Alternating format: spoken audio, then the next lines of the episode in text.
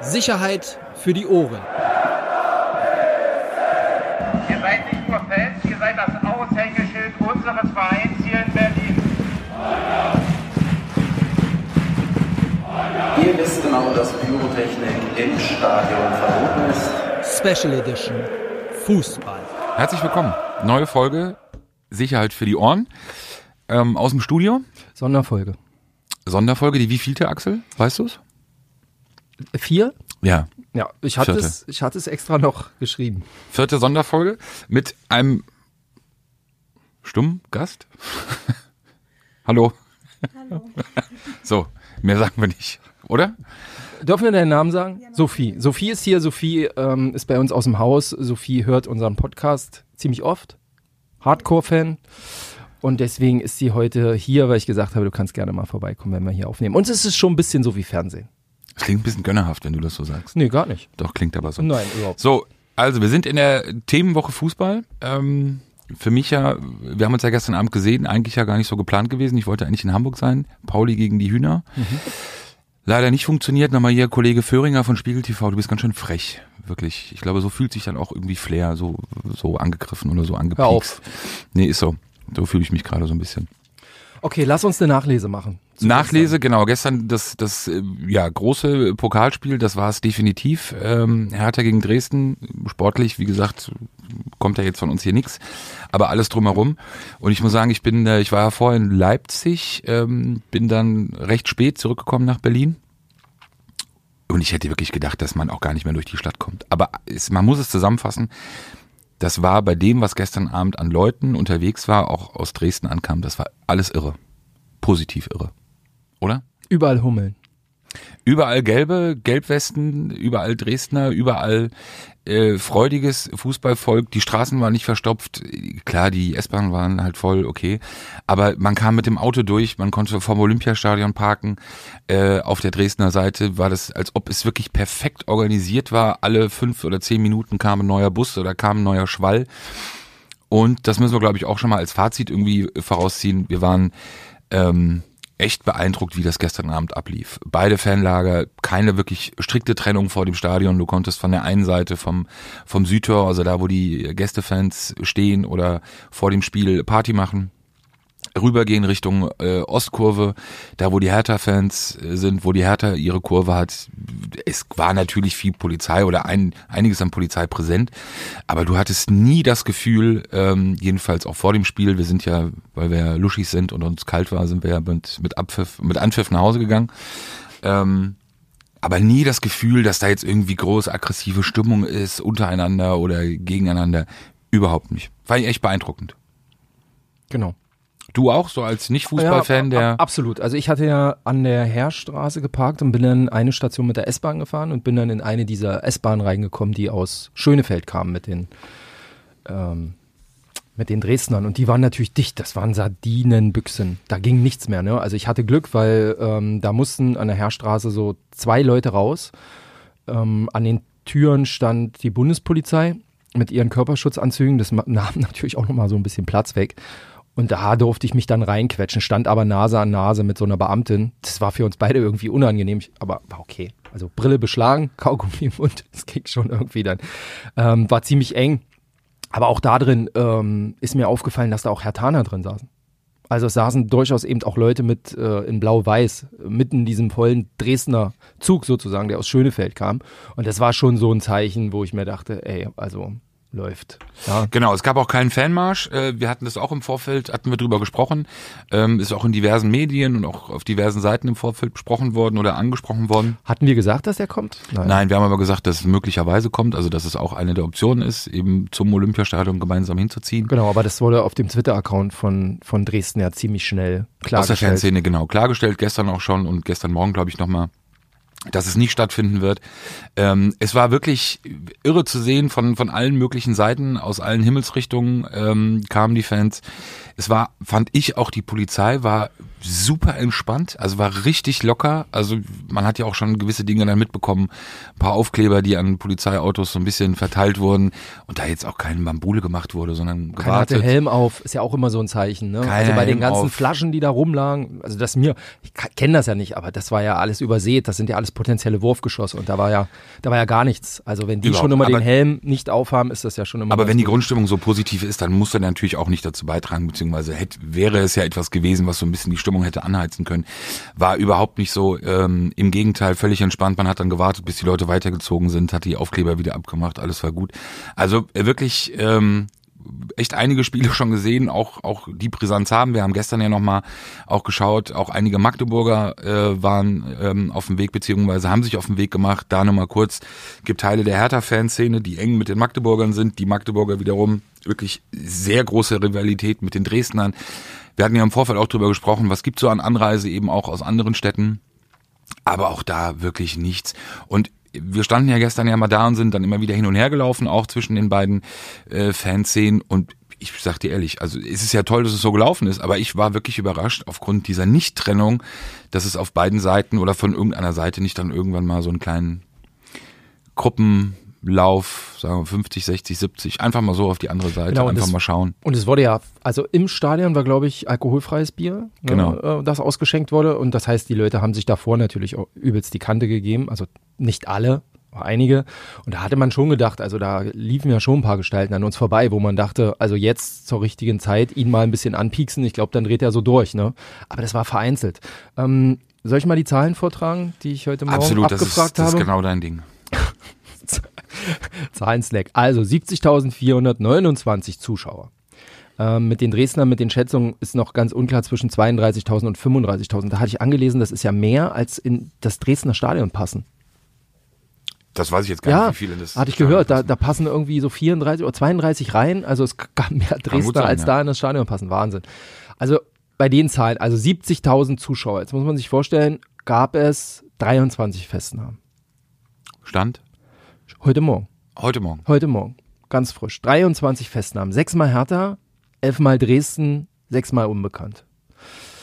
Straftaten, im Prinzip 34 Straftaten. Das ist eigentlich, das hast du, Mega. das hast du im Girlie an einem Abend, also ohne Scheiß oder am Kotti, ne? Die Das sind- 34 sind wahrscheinlich die 34 Pyros, die gezündet wurden. Äh, Nee, Beleidigung, Körperverletzung, Hausfriedensbruch, äh, Verstoß, Versammlungsgesetz, BTM, Sprengstoffgesetz, klar, das wird Pyro sein, ähm, Widerstand und einmal Hi Hitler.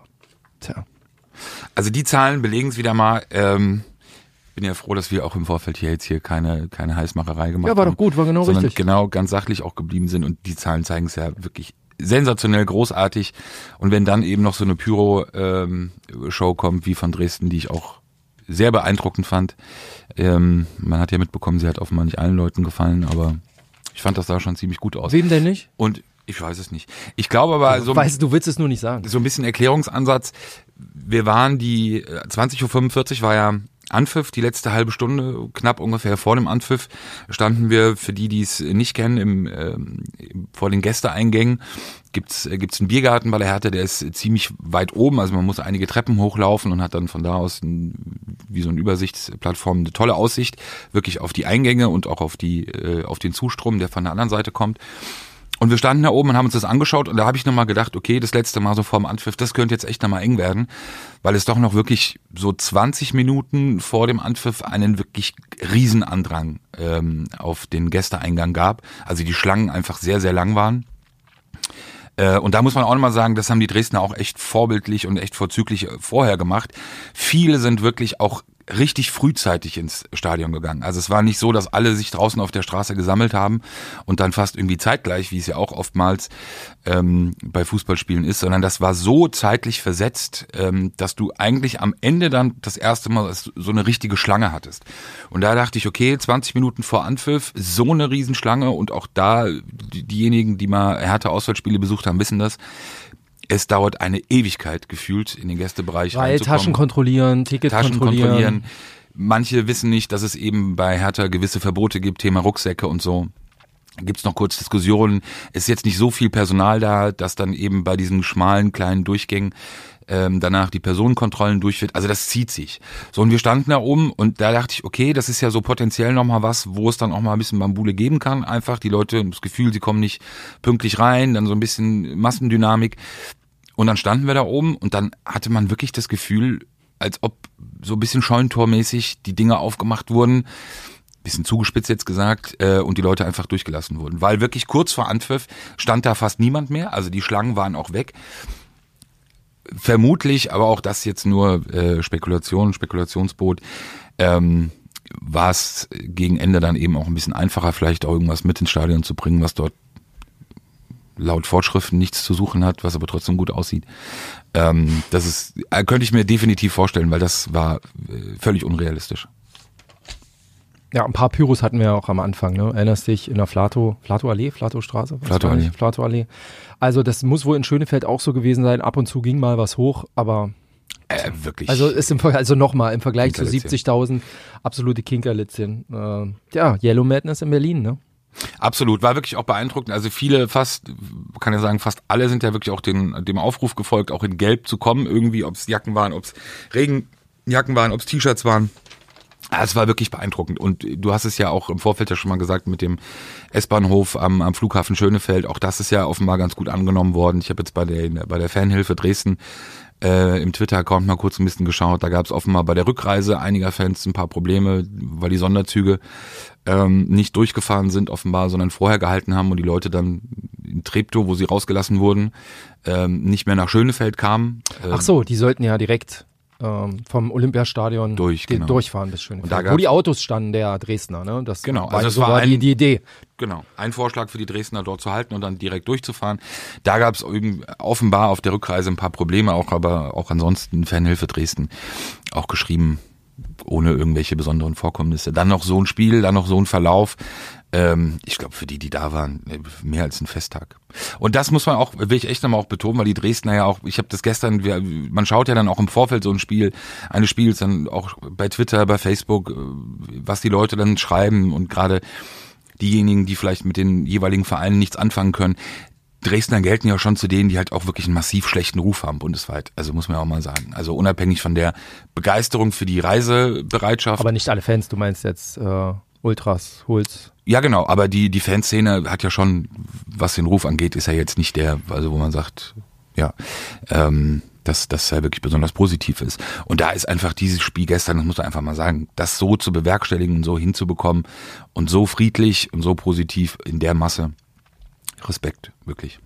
Okay, kleiner Ausblick noch auf ähm, Union. Ich werde nicht da sein. Kannst du mit Sophie äh, den Podcast Gerne, machen? Ger äh, absolut Sophie, gerne. interessierst du dich für Fußball? Ja, aber ist ja auch nicht mehr als bei Axel dann. Also ist ja dann auch Haben wir den gleichen ist- Stand. Ist ja auch nicht schlimm. Genau, ja, ähm, freuen wir uns jetzt äh, Fokus drauf. Ich glaube auch schon, dass es, ähm, was die Hertha-Seite anging, ähm, dass gestern Abend das so ein bisschen die Bestätigung dessen war, was man auch vermuten konnte. Ähm, das Derby ist einfach für die Hertha deutlich wichtiger als, also für die Fanszene, als dieses Spiel gestern gegen Dresden. Das heißt, jeder, der gestern auffällig geworden wäre oder irgendetwas gemacht hätte, ähm, wäre Also sechs Hertaner, die kurzzeitig festgenommen werden kurzzeitig genau oder wurden. ähm, der niemand wollte dieses Derby riskieren, also von denen, die auch dann dabei sind. So und dann musst du dich eben auch bei so einem Spiel, auch wenn es vielleicht schwer fällt, eben in jeder Art und Weise auch zurückhalten und äh, das haben sie gestern auch gemacht. Dementsprechend glaube ich zeigt es eben auch, wie der Fokus oder wo der Fokus halt so liegt.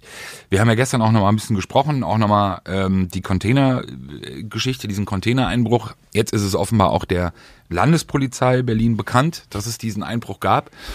Auch wenn offenbar immer noch keine Anzeige vorliegt. Nochmal zur Erklärung. Bim, bim, der Erklärbär. Ähm, also ein Container der Unioner, äh, der Unioner Fanszene, aus der Utensilien heraus verkauft wurden, Lagerstätte, keine Ahnung, in dem 150 T-Shirts unter anderem lagen, die geklaut wurden. Genau, So. die geklaut wurden. Natürlich keiner weiß von wem. Ähm, Vermutungen liegen nahe, Spekulationen, äh, auch da kann man, sind ja, glaube ich, auch erlaubt. Dann ist das Ergebnis auch recht schnell klar. Ähm, bei der Landespolizei äh, war so ein bisschen gestern Abend so nach dem Motto, naja, waren ja keine Banner und waren ja sind halt nur T-Shirts. Kühne These, sage ich mal. Äh, Im Endeffekt geht's um die Symbolik, äh, auch da wieder. Und die Symbolik äh, in den Container bei Union einzubrechen, ist einfach äh, schon schon High Level. Also das ist schon etwas Außergewöhnliches. Ist auch völlig egal, was dann da drin war. Und selbst wenn es 150 Packungen Erdnüsse gewesen wären, das ist echt außergewöhnlich. Und wenn das eben dann auch noch T-Shirts waren, wenn eben keine Banner drin sind, dann kann ich auch keine Banner mitnehmen. Aber wenn eben sogar T-Shirts drin waren und äh, wie gesagt, da richten wir den Fokus eben auf Samstag 18.30 und die eben dann möglicherweise im Hertha-Block gezeigt werden, ähm, ja, ist es, glaube ich, eine sehr realistische Variante. Nochmal zur Einschätzung. Wir haben natürlich jetzt dann ein viel kleineres Stadion. Das heißt, wir haben, wie viel Hertha, äh, Hertaner können? 2100, glaube ich. Ja, können, genau, ich glaube das 100, Stadion. 200, ja. Aber 20.000 werden irgendwie trotzdem irgendwie nach Köpenick Naja, das wird kommen das, wollen. Es ist halt die Frage, ne? wo, wo bleibt der große Rest? Äh, ähm, Genau, das wird, wird die absolut spannende Frage. Wie viel werden äh, trotzdem anreisen? Also wie viel Bewegung wird es auch geben? Äh, wie wird der Marsch äh, verlaufen? Ich weiß gar nicht, ob die Route, die Strecke schon klar ist. Also vom S-Bahnhof wird ja die Polizei dann die Hertaner mit Sicherheit dann wieder ähm, begleitet zum Stadion bringen. Wir haben das ja schon mal gesagt. Diese, diese Trennung ist auf diesem Weg zum S-Bahnhof und dann auch wieder zurück. Das ist dann schon gut möglich. Klar, du hast natürlich immer wieder Seitenstraßen, wo etwas passieren kann, aber grundsätzlich ist da eine gute Trennung möglich. Im Stadion, sage ich ganz ehrlich, wird's ähm, wird's extrem spannend zu sehen sein, ob man auch ein Stück weit aus diesem Dortmund-Spiel gelernt hat, Union gegen Dortmund äh, in dieser Saison, wo es ähm, ja auch schon wirklich Probleme gab, auch Probleme für die Polizei. Hintergrund war, dass Unioner über den Block, sozusagen über den Gästeblock oben auf, auf das Dach gestiegen waren. Ähm, auch die Trennung zwischen Dortmund-Block und Union-Block eigentlich nur eine Plexiglasscheibe in der in dem Sinne war, auch ohne Puffer. Und ich weiß nur von zwei, drei äh, Dortmund-Fans, die da waren, die wirklich das Spiel auch verlassen wollten. Also weil sie wirklich Angst hatten und es ein bisschen panische Zustände in diesem Ding äh, gab, sie aber nicht raus durften. Die Polizei ließ sie nicht aus dem Block, ähm, weil sie eben befürchteten, dass sie dann mit Unionern aufeinandertreffen, die eben vom Dach runterkommen mussten und auch dann an diesem Block wieder vorbei. was haben die auf dem Dach gemacht?